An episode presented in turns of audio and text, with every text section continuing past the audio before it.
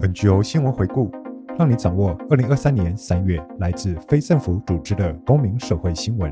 欢迎点选下方赞助连结，让更多人听到 NGO 的声音。首先为你播报环境新闻：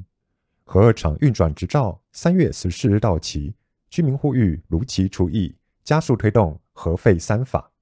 核二厂正式进入除役阶段。根据《核子反应器设施管制法》，核二厂运转执照三月十四日到期就必须停止运转，没有延役的可能性。环境法律人协会特聘研究员谢培仪指出，即便除役，仍需面对核废料问题。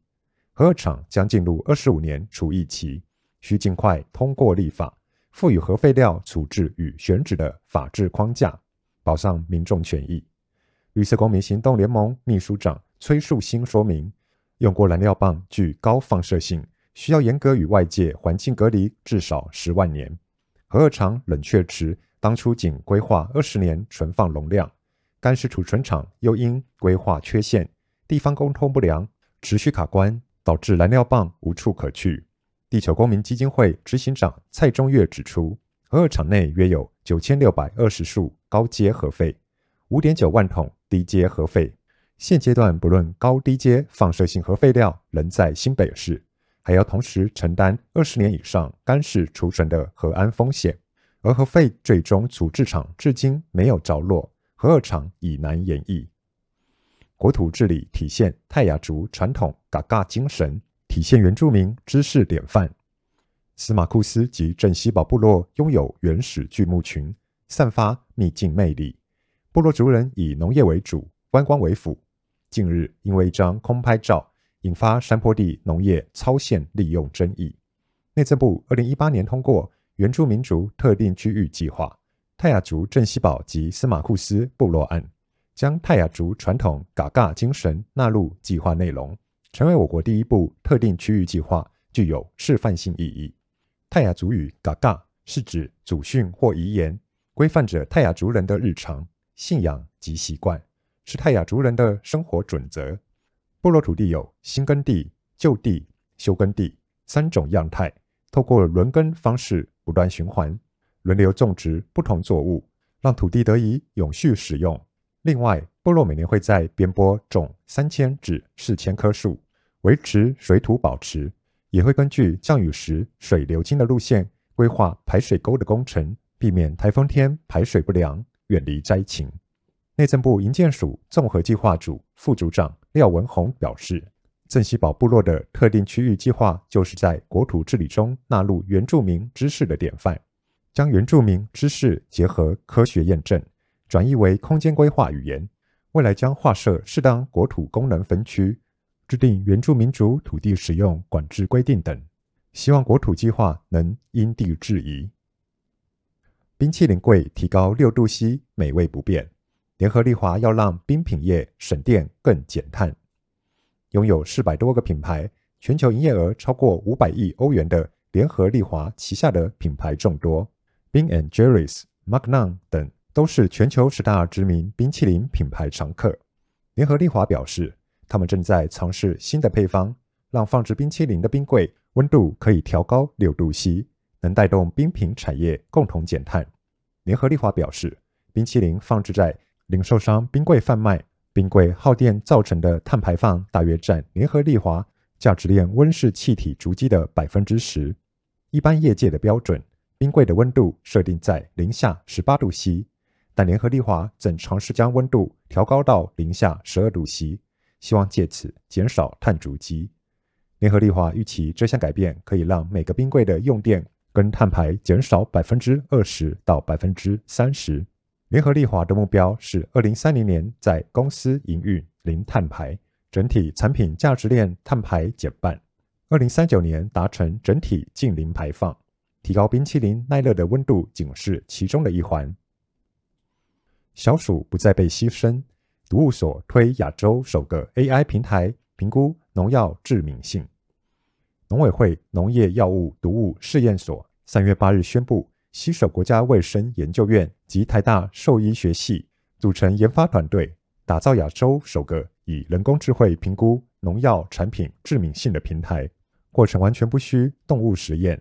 每次检验可减少三十只小鼠牺牲，测试期程也大幅缩短。过去一次试验需耗时三至五周，通过平台可以在四天内完成测试。传统皮肤过敏性试验最早是以天竺鼠进行动物试验，一次实验约需六十只天竺鼠。方法是剔除其背部毛发后敷上沾取化学品的布料，观察天竺鼠皮肤过敏发炎情形。并预估在人体上可能出现的反应。即使动物试验方法日益精进，但这些动物参与实验后还是要被牺牲。毒物所副研究员兽医师廖俊麟指出，皮肤过敏性评估人工智慧演算平台，透过人工智慧技术辨识化学品与过敏机制相关的关键结构，并结合人体细胞试验，预测人体暴露于农药时可能产生的过敏发炎反应。过程完全不需动物实验。阿朗壹古道外农路铺水泥，危害路蟹生态。环保团体呼吁补交生态检核。陆蟹生态丰富的阿朗伊古道外农路，近日传出发包铺设水泥道路，沿路新增高七十五公分围墙，工程恐阻碍陆蟹回海边的路径。由于该案未经生态检核，引发环保团体质疑。为何生态热点不需生态检核？时代力量立委陈淑华三月十日召开协调会，要求乡公所在厘清相关生态争议前暂时停工。陆蟹专家刘洪昌表示，二零一一年执行阿朗伊暂定自然保留区的陆蟹调查时，便在旭海村海巡哨所至阿朗伊自然保留区入口处的海岸，记录到九颗三十四种陆蟹。超出自然保留区范围内的三十一种，其中有十种栖息在水泥道路内陆侧的森林里，而沿海陆蟹必须前往海边释放幼体，才能成功繁衍。海岸道路往往会阻绝陆蟹去路，导致陆杀发生。刘洪昌指出，若要保护陆蟹资源，挡土墙势必得处理，包括整片移除，或在挡土墙每逢二至三公尺处留空隙，让母蟹往返。回到海边，幼蟹长大后也能顺利返回陆地。绿色餐厅有三页，永续饮食评价标准接轨国际，有绿色版米其林指南之称。英国永续餐厅协会自二零一零年推出 Food Made Good 永续餐饮指标，根据永续准则评出不同星级的绿色餐厅。台湾绿色餐饮指南也在去年推出相似的业级评鉴。三月十四日，双方正式签署备忘录，未来业绩评鉴与国际标准接轨，为台湾永续饮食发展开创新局面。英国永续餐厅协会的永续餐饮指标，透过星级评鉴机制，认证全球约一点五万家永续餐饮业者，范围包括欧洲、日本及台湾等，可说是绿色版米其林指南。此次签署备忘录。绿色餐饮指南将成为永续餐饮评鉴指标 Food Made Good 的在台官方代表机构，国内的业级餐厅也将直接成为 Food Made Good。绿色餐饮指南自二零二二年推出业级评鉴，为民众提供一套选择绿色餐厅的标准。评鉴以餐饮食材的选购来源与永续面向的实践历程为两大标准，分为一业、二业、三业不同等级的绿色餐厅。目前全台约有两百五十家绿色餐厅，其中有六十家取得业级标准。樱花钩吻鲑复育有成，野外数量达一点五万尾，创新高。雪霸公园管理处公布二零二二年台湾樱花钩吻鲑野外族群数量研究监测案，野外族群数量创下历史新高，约有一万五千三百七十四尾樱花钩吻鲑，其中。不止主要分布地的七家湾溪流域、合欢溪流域有稳定族群，其他溪流如罗叶尾溪、有胜溪、南湖溪与碧露溪等地，皆有观察到鲑鱼活动迹象，更成功拓展至大甲溪上游各支流，生长栖地范围达一九八零年代时大甲溪上游分布的八成，显示鲑鱼族群在野外已能健康成长、自我繁衍。二零二三年十月，学管处预计会在中央间溪进行鲑鱼放流计划，因放流地点位于深山中的溪水区，需徒步约十五公里，耗时两天一夜。而为克服鱼类长途运输不易存活的问题，将首度采用运输发炎卵至现地埋设的方式进行放流。瓶装水大卖是问题，联合国智库表示，威胁人人有干净水喝 SDG 目标。三月二十二日是世界水资源日。联合国大学发布报告指出，瓶装水不仅不安全，制造塑胶污染，还威胁到人人享有饮用水的目标。全球每分钟卖出超过一百万瓶的瓶装水，年销售额达两千七百亿美元。国内包装水市场则在十年间成长六成，销售量在二零二二年再创新高。但对二十亿没有干净水可喝的人来说，瓶装水不是解方，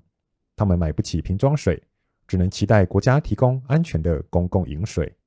专家估计，如果每年都能投资一千一百四十亿元在公共饮水系统上，二零三零年就能达成人人都有干净水的目标。此金额是瓶装水年销售额的一半。电价四月起平均调涨百分之十一，环保团体表示，合理调涨应要引导节约用电。经济部三月十七日召开上半年电价费率审议，决议四月起产业电价调涨百分之十七，住宅用电每月七百度以上调涨百分之三，一千度以上调涨百分之十。此波电价平均涨幅百分之十一，住宅用电约影响九十三万户，占整体百分之七。经济部强调，调涨是受国际燃料成本上升影响。审议过程皆有考量对民生冲击，环保团体则表示认同电价调涨的必要，但应要引导出节约用电的效果。自俄乌战争以来，全球燃料成本大幅上涨。根据去年九月的电价审议会的检讨资料，合理电价应达到平均每度三点九八零五元，换算成涨幅高达百分之三十九点八七，与本次实际涨幅落差悬殊。导致今年台电将继续亏损。台电表示，电价调整后，预估到年底可增加六百亿元收入，但实际亏损状态还要视未来燃料价格走势。绿色和平认为，台湾长期补贴依赖化石燃料，导致电力市场扭曲，能源转型过慢，才无法抵挡这波国际燃料价格飙涨。绿色和平呼吁台湾企业用电大户加速投入自主开发绿电。政府也应将补贴转向再生能源，加速淘汰化石燃料，才能避免未来更大幅度的电力成本飙升。远传电信加入 RE 一百，目标二零四零年全面采用再生能源。远传电信三月二十日宣布加入 RE 一百倡议，目标在二零四零年达成百分之百使用再生能源，比原先的二零四八年提早了八年。远传电信说明，再生能源政策将在自有建物全面加装太阳光电，二零二二年底也购入太阳能电厂，规划逐年提升再生能源使用比例。多管齐下，从建构太阳能电厂、外购绿电以及评估新兴再生能源与碳捕捉再利用技术，预期在二零三零年前，办公室、门市及主要机房全面使用再生能源，二零四零年达到全公司。百分之百使用再生能源。RE100 是由气候组织与碳捡漏计划主导的全球再生能源倡议。加入的国际大型企业必须依照承诺达成全面使用再生能源的目标。台湾共有二十五家业者加入，包括台积电、台达电、华硕等知名企业。电信业则有台湾大哥大、远传电信响应。农地工厂改善计划约五百家未送件，经济部表示将断水断电。全台二点九万家农地违章工厂申请纳管，需提交工厂改善计划，接受辅导合法化。三月二十日是收件的最后期限。经济部中部办公室专门委员李信龙表示，约有五百家未提交计划，将错过争取合法化机会。进入断水断电及勒令停工程序。地球公民基金会台北办公室主任吴元玉呼吁，针对未缴交改善计划的农地工厂，地方政府应确实断水断电及勒令停工，代表游戏规则是完整的，否则对已缴交的工厂不公平。吴元玉指出，农地工厂需在两年内执行改善计划才能取得特定工厂登记，但有正当理由可申请延展，最长不超过十年。但对工厂来说，改善污水排放、消防设施是一大笔支出，政府是否能投入辅导，确保工厂有能力负担及实践计划，避免做不完的厂商都申请延展改善十年，才是最大关键。一旦违章工厂数量变多，就有可能因无法拆除又开放纳管。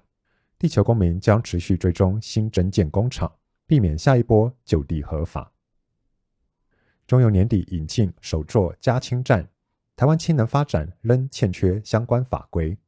氢能是台湾二零五零净零转型十二项关键战略之一，是未来重要能源及净零政策中的要角。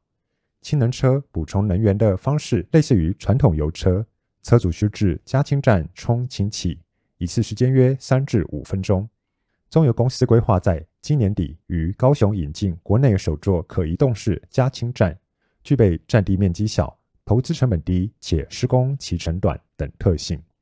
每日供氢量约六十至八十公斤，约可服务两台大型巴士或十辆乘用车。气体制造商联华林德也宣布，今年将引进氢能源技术，于台南树谷工业园区设立示范加氢站，提供政府及相关单位测试使用。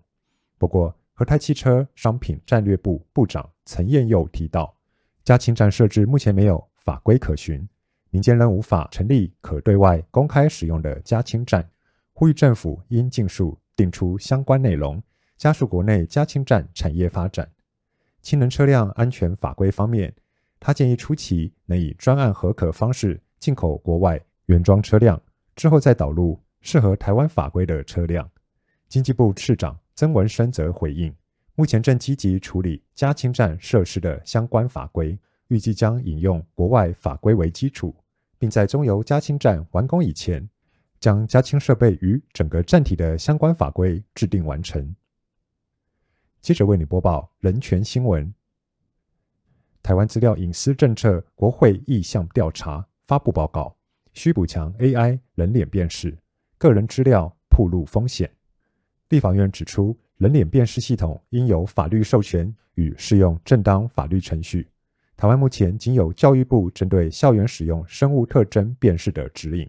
其他机关正在拟定指引，但缺乏法律规范及禁止范围。欧盟个资保护委员会认为，应禁止在公共空间使用自动化 AI 辨识人脸、声音等生物特征和行为，以及在医疗目的以外使用 AI 推论情绪。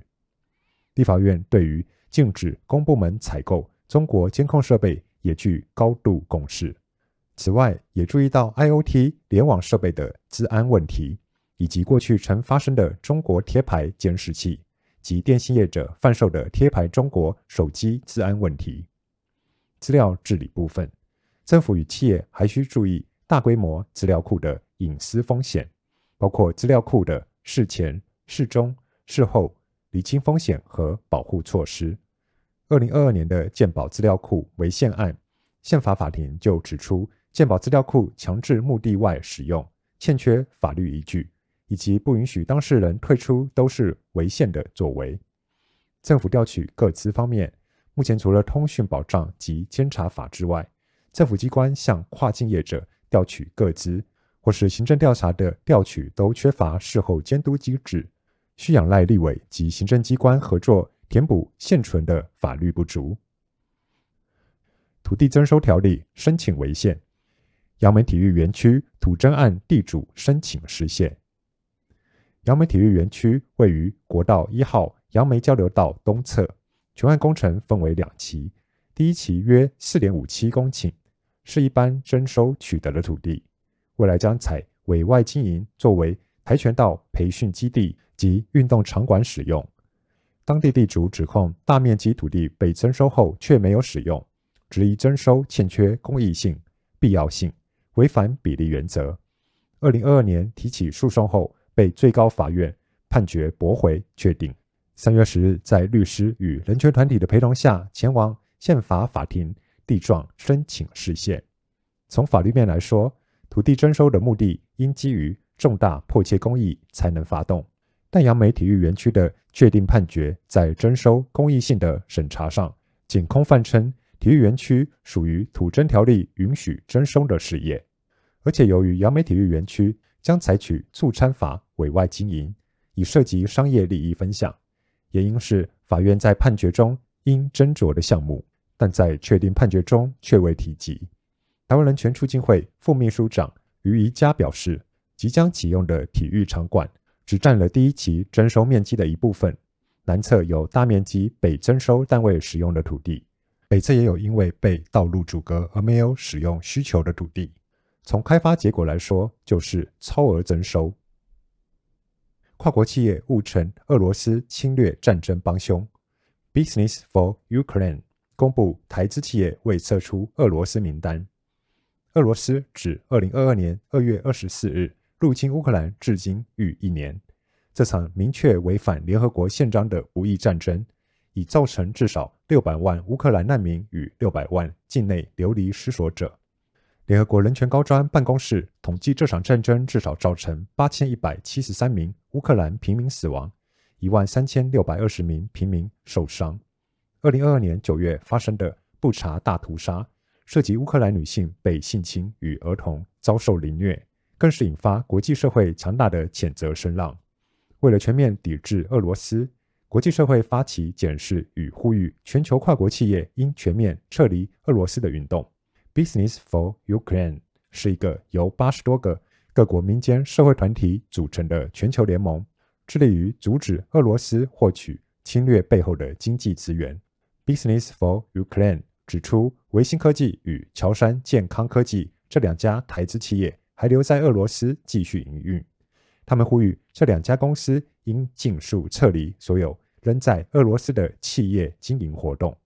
另外，台湾的华邦电子制造的零件出现在伊朗制的见证者一三六无人机中，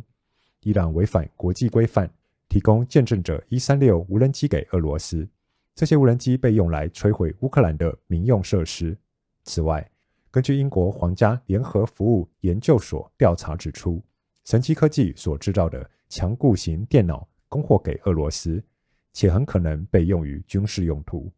上述两家公司是否有因此间接支持俄罗斯的武器和攻击行动，也需要该公司出面对社会大众澄清。再来为你播报西藏新闻。台湾藏人团体与援藏组织举行三一零西藏抗暴六十四周年纪念活动。为纪念西藏三一零抗暴六十四周年，台湾藏人团体及援藏人士于三月五日在台北提前举行纪念活动，迫害未完，真相未明，抵抗未止，三一零西藏抗暴日大游行，并在台北的中国银行前透过行动剧呈现中共抓捕藏为政治犯的情景，藏人行政中央驻台代表巴瓦格桑坚生在游行上向聚集的民众及游客介绍了三一零抗暴日的背景。他指出，中共当局于一九五零年入侵西藏，迫使藏人于次年签署所谓的十七条协议，但北京很快就违反了协议中关于宗教与习俗应受到尊重的条款，并出台了旨在从根本上。消灭西藏文化的政策，因此藏人于一九五九年三月起义反抗中共政府，抗议者遭中国政府的暴力镇压。十四世达赖喇嘛尊者与数万藏人被迫流亡印度。格桑坚生还透露，在中共侵占西藏七十多年的时间里，共计造成一百二十多万名藏人非正常死亡，数万人被迫离乡背井。他还强调，自二零零九年以来，在中共的高压政策下，已有超过一百五十多名藏人自焚抗议中共，但中共却无视这一切，并继续为所欲为。在台藏人福利协会会长扎西慈仁表示，每年在三一零纪念活动前，西藏与台湾人权团体都会组织举行游行示威活动，向台湾的民众及来自中国的游客介绍西藏运动。今年的游行除了藏人，还有台湾国会支持西藏小组。维吾尔人与香港人参与。西藏当雄县藏人纪念新冠肺炎亡灵遭逮捕。二零二二年，许多西藏地区藏人因患心脏肺炎死亡。现年约五十岁的西藏当雄县藏人义党，在当地组建了一个民间团体，按照佛教传统，在石头上为那些亡者雕刻玛尼经文。义党也因此获得了当地许多藏人的支持与赞扬。在不久后，有越来越多人开始自愿加入他组建的尼玛什团体。目前，该组织拥有四百多名志愿者。二零二三年一月，中共当地警方以不上报上级私自组建团体以及任意筹款为由，将一党与他的朋友拘捕。西藏作家桑格蒋扬反对中共终止藏语课而遭判刑，人权团体呼吁立即无条件释放。西藏琼曲地区作家桑格蒋扬于二零二零年六月四日遭当地警方强行带走后，便与外界失联。根据《西藏时报》报道，中共当局最近以分裂国家以及在社交媒体上造谣为由，将桑格蒋扬秘密判处四年有期徒刑，关在成都附近的绵阳监狱内。警方向桑格蒋扬的家属告知，已对他判刑的同时，还警告家属不得对外提起任何有关他遭捕判刑的情况，否则将受到严惩。二零二零年三月，中共终止琼曲地区所有学校的藏文教学，开始全面实施汉化教育政策。二零二零年五月二十五日，桑格蒋扬在网络上发表文章，指出学习藏语藏文是所有藏人的义务，这完全符合中国宪法。他也因此而遭受拘捕判刑。人权团体美国笔会于三月十三日透过其官方推特账号为他的遭遇发声。美国笔会在推文中指出，参与网络评论不是犯罪，中共应该立即无条件释放桑格蒋扬。中共也必须允许桑格蒋扬会见自己的家属和自己选择的律师。美国国务院二零二二年人权报告列出二十多条中共侵犯西藏人权罪行。美国国务院三月二十日公布二零二二年各国人权报告，列出了中共在西藏侵犯人权的罪行报告。报告指出，中共近年来在西藏和新疆等少数民族地区犯下种族灭绝和危害人类罪，而且这些罪行仍在继续。其中，当局在西藏实施非法或任意杀害，包括政府的法外处决、失踪、任意逮捕或拘留政治犯。与对流亡藏人实施跨国镇压，以及对言论自由与媒体自由的严格打压和对宗教自由的严格限制等侵犯人权罪行。报告也指出了包括西藏政治犯国喜劳嘉措与多吉扎西在内藏人作家与慈善家遭中共迫害的案例。美国国务卿布林肯在当天的新闻发布会上谴责中共持续侵权的行为，包括在西藏。新疆、香港和中共统治下其他地方压制基本人权与自由。下则为你播报性别新闻：南海法院肯定同性伴侣事实婚权利，享有健保被抚养者资格。南韩的同性伴侣苏成旭和金永明在二零一九年举办婚礼。原本苏成旭二零二零年成功以事实婚配偶身份取得健保被抚养者资格。但此一消息被媒体广泛报道后，健保单位竟然撤回当初的决定。苏成旭于二零二一年提起行政诉讼，经历二零二一年一审败诉后，终于在两年后迎来了二审宣判，判定苏成旭应拥有健保被抚养者身份资格。首尔高等法院认为，若承认异性恋事实婚配偶的被抚养者资格，却将同性关系的被抚养者资格排除在外。显然构成性倾向的差别待遇。虽然现行法不承认同性婚姻关系，但依行政法上之平等原则，苏成旭仍具有健保中被抚养者的资格，不得予以歧视。以上新闻由台湾环境资讯协会、台湾人权促进会、西藏之声、台湾伴侣权益推动联盟提供。NGO 新闻回顾由生声文化制作，感谢您的收听，下个月见。